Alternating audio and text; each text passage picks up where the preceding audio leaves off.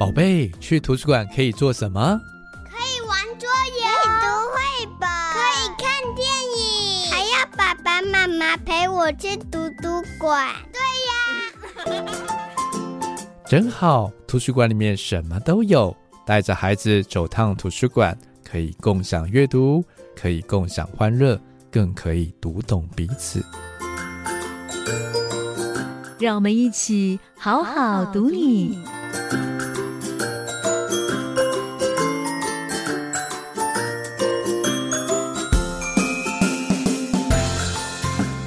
好好读你这节目，期待邀请您与孩子前往图书馆的旅程中，好好阅读彼此，好好阅读旅途，好好阅读好书，最后更能够好好阅读自己。期待读您千遍也不厌倦。你好，我是洪敦明，我是国立公共资讯图书馆的馆员。我有两个精力充沛、好奇心十足的男孩，他们啊，每周末都会给我很多的机会，去教导他们如何好好与图书馆做朋友。如何善用图书馆的各项资源，用阅读去满足孩子探索这个世界的渴望？今天好好读你的主题，我们要来谈养成阅读习惯需要里程碑思维。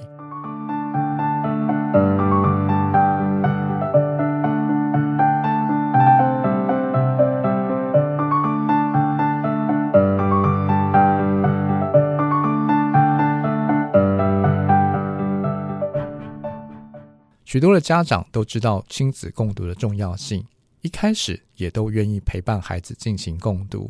然而，要共读坚持一段时间却不是很容易。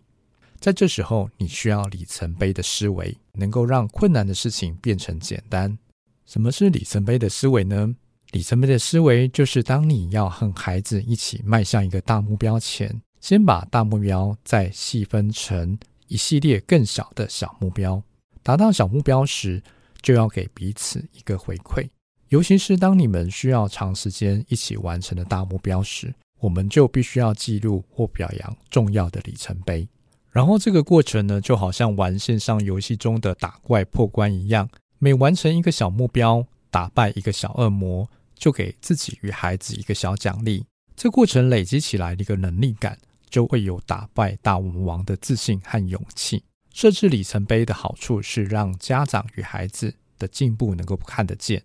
每完成一个小里程碑，孩子就会明确地感觉到自己的水准跟以前不一样了。甚至在某些时候需要暂停一下，去庆祝一个重要里程碑。这样一来，就可以鼓舞你与孩子之间的士气，启发孩子灵感，也维持精力去完成接下来一个路程。要有好的结果，你必须要协助孩子把他一路的进展特别标注出来。因为亲子教养是一场大规模的马拉松，并不是需要赢在起跑点，而是要一直有动力往前跑。接下来我会用一个故事来说明里程碑的思维要如何来进行。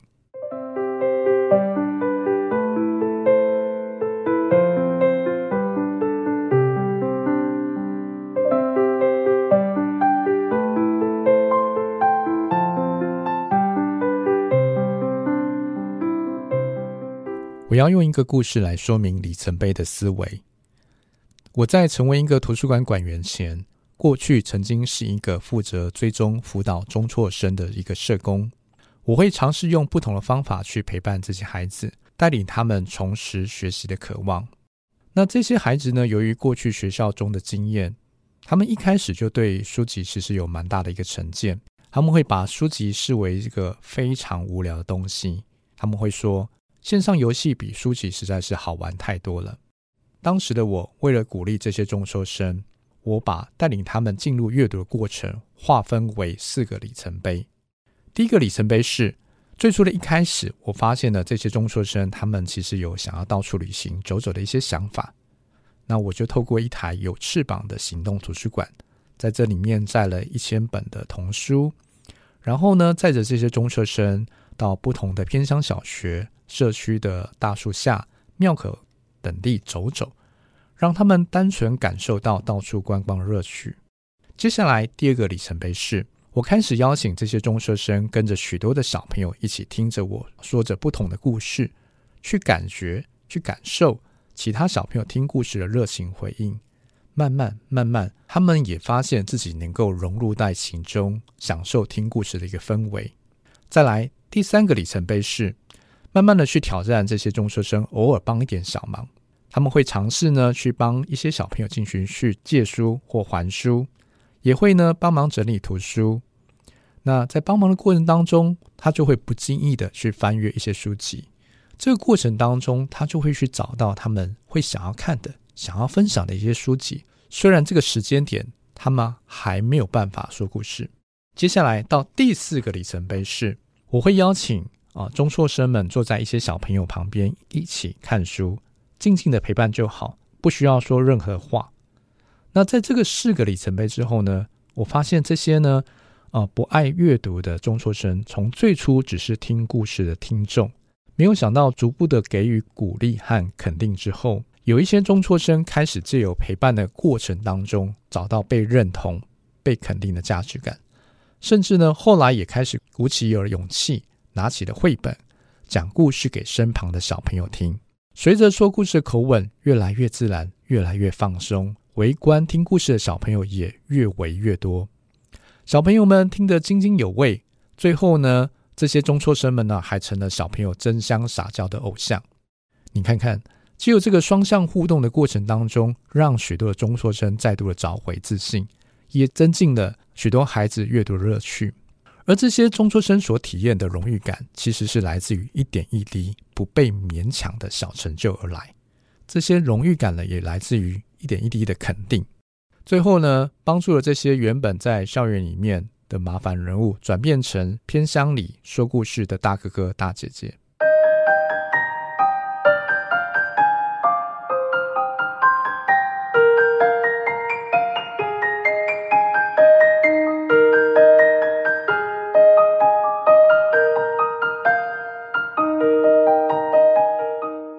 从这个案例当中，我们可以知道，千万别小看里程碑的力量。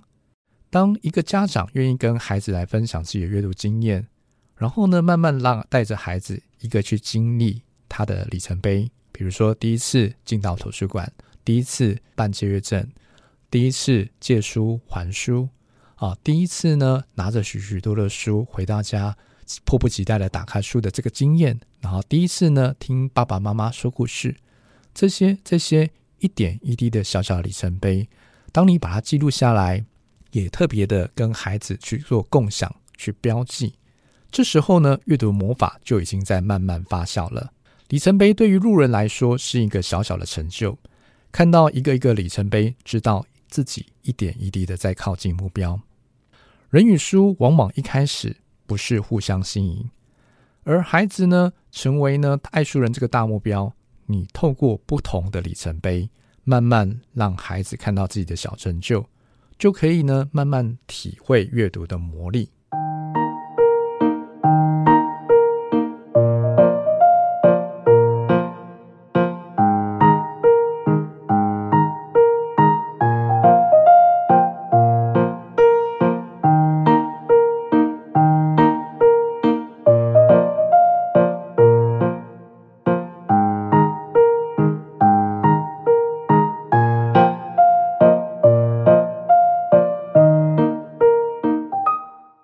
最后留给您一个思考的问题：试着把你图书馆的借阅证拿出来，上网查一查你过去的借阅记录，看看过去跟孩子所借阅书籍当中有哪一些书籍可能是孩子喜欢的，回家跟孩子讨论看看过去所借阅的每一本书，在这过程当中，也许你就会开始去帮助孩子去标注他每个阶段阅读的里程碑。